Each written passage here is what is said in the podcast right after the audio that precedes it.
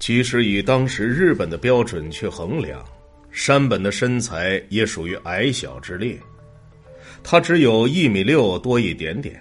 作为海军大将，他养尊处优，缺乏锻炼，所以老了以后腰越来越粗，算得上是肥胖了。他虽然身材不够魁梧，但看起来却很威武，脖子粗，肩膀宽，走起路来充满自信，大步流星。就像是个天生的运动员。在一九四零年左右拍的照片中，他以标准的军姿坐得笔直，同时看起来又是完全放松的状态。当时他五十六岁，但是看上去至少比实际上年轻十岁。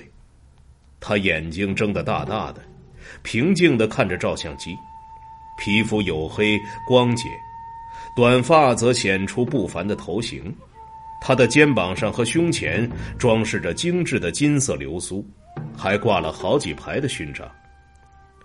山本五十六原名高野五十六，出生于日本海沿岸新泻县的长冈，父亲是没落的贫穷武士。一九一六年三十二岁时，他过继到山本家族，改名山本五十六。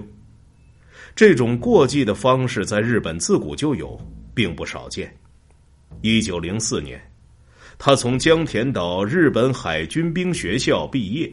次年，他未来的对手切斯特 ·W· 尼米兹从安纳波利斯海军学院毕业。山本在对马海战中与东乡平八郎指挥的舰队服役，后来在日进号巡洋舰上，他指挥的舰炮爆炸，导致他受伤。他的上腹部和腿上清理出约一百二十片弹片，这些地方变得坑坑洼洼，伤痕满满。同时，他还失去了左手的食指和中指。山本在军中升职极快，并完成了日本海军大学校的全部课程。日本政府两度公派他赴美留学，他在哈佛学习了两年英文。后来在日本驻华盛顿大使馆担任海军武官。他年纪轻轻就被人看好，认为他日后必然会身居高位。他智商超群且密切关注细节，所以受人尊重。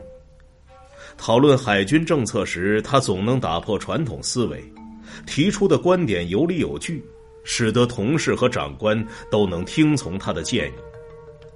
他身上有种不属于日本人的特质，拥有独立思维，而且敢于直面建议。日本海军历史学家麻田真雄说：“山本独特的个性在日本海军中极其罕见，以至于一位长官评价说，山本就像基因突变的产物。他大胆且富有创意，坚持原则。”具备远见卓识，还有一种著名的、充满魅力的领导才能。奉行大舰巨炮的原则，在当时仍然是最安全的晋升之道。山本，却早已把自己的命运押宝在海军航空兵上。二十世纪二十年代中叶，作为海军大佐，他申请成为霞浦航空队的副队长，并获得批准。随后还在海军航空部门担任重要职位，他还首度设立机构，招募并训练出日本最杰出的飞行员，同时亲自监督，使日本发展出独立、自给自足且先进的军用飞机工业。十五年来，他被视为日本海军空战力量的首要推崇者，他也是最早指出。战列舰不过是昂贵且无用之物，这一异端观点的海军将领之一。他是一名国际人士，到世界各地访问，代表日本海军出席各种裁军会议。他的英语水平足以进行基本的对话和轻松的阅读。他称自己经常会每天扫视四十份美国报纸的新闻标题。在哈佛上学时。山本五十六几乎没有在教室里上过课，有限的经费基本全部用来在美国旅行了，而且为了省钱，他经常连饭都不吃。他刻意不与其他日本学生待在一起，以逼迫自己快速掌握英语。他去了美国的很多地方，细心观察，所以对美国的产业基地的规模和军事潜能，他有着极中肯的评价。只要见识过底特律的汽车工厂和德克萨斯的油田，山本评论说：“任何人都会清楚，日本以其国力根本无法与美国进行海军军备竞赛。”他喜欢赌博和博弈游戏，他通过打扑克、二十一点和双骰子赢了不少钱。他开玩笑说：“日本把赌注压在了他身上，把他送到蒙特卡洛，可以平衡国家预算。”山本五十六通过旅游开拓了眼界，他可以站在远处审视日本，冷静理智的评判日本的优势与弱点。这种能力是日本海军里乃至陆军里的其他很多人所没有的。那些人甚至把这种思想视为精神堕落。也许，山本最重要的贡献并不是他的海军经历，而是在战前日本难以驾驭的政治中起到的作用。山本五十六坚信，指挥日本陆军的都是些笨蛋和疯子，看不起那些将军。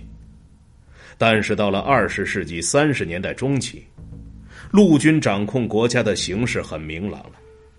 文职政治家和经选举而任职的官员被边缘化，军方派系在日本政治和社会的每个方面都占据了支配地位。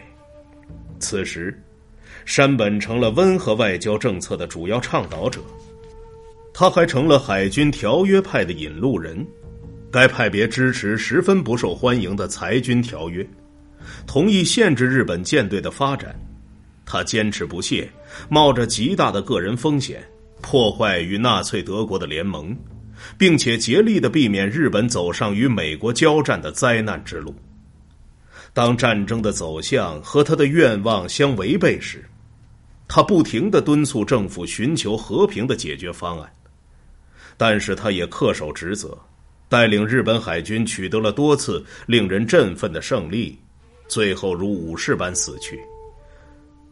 一九四五年后的日本满目疮痍，所以山本五十六在一九四一年之前坚持阻止日本陷入战争的行为，提高了他在历史上的地位。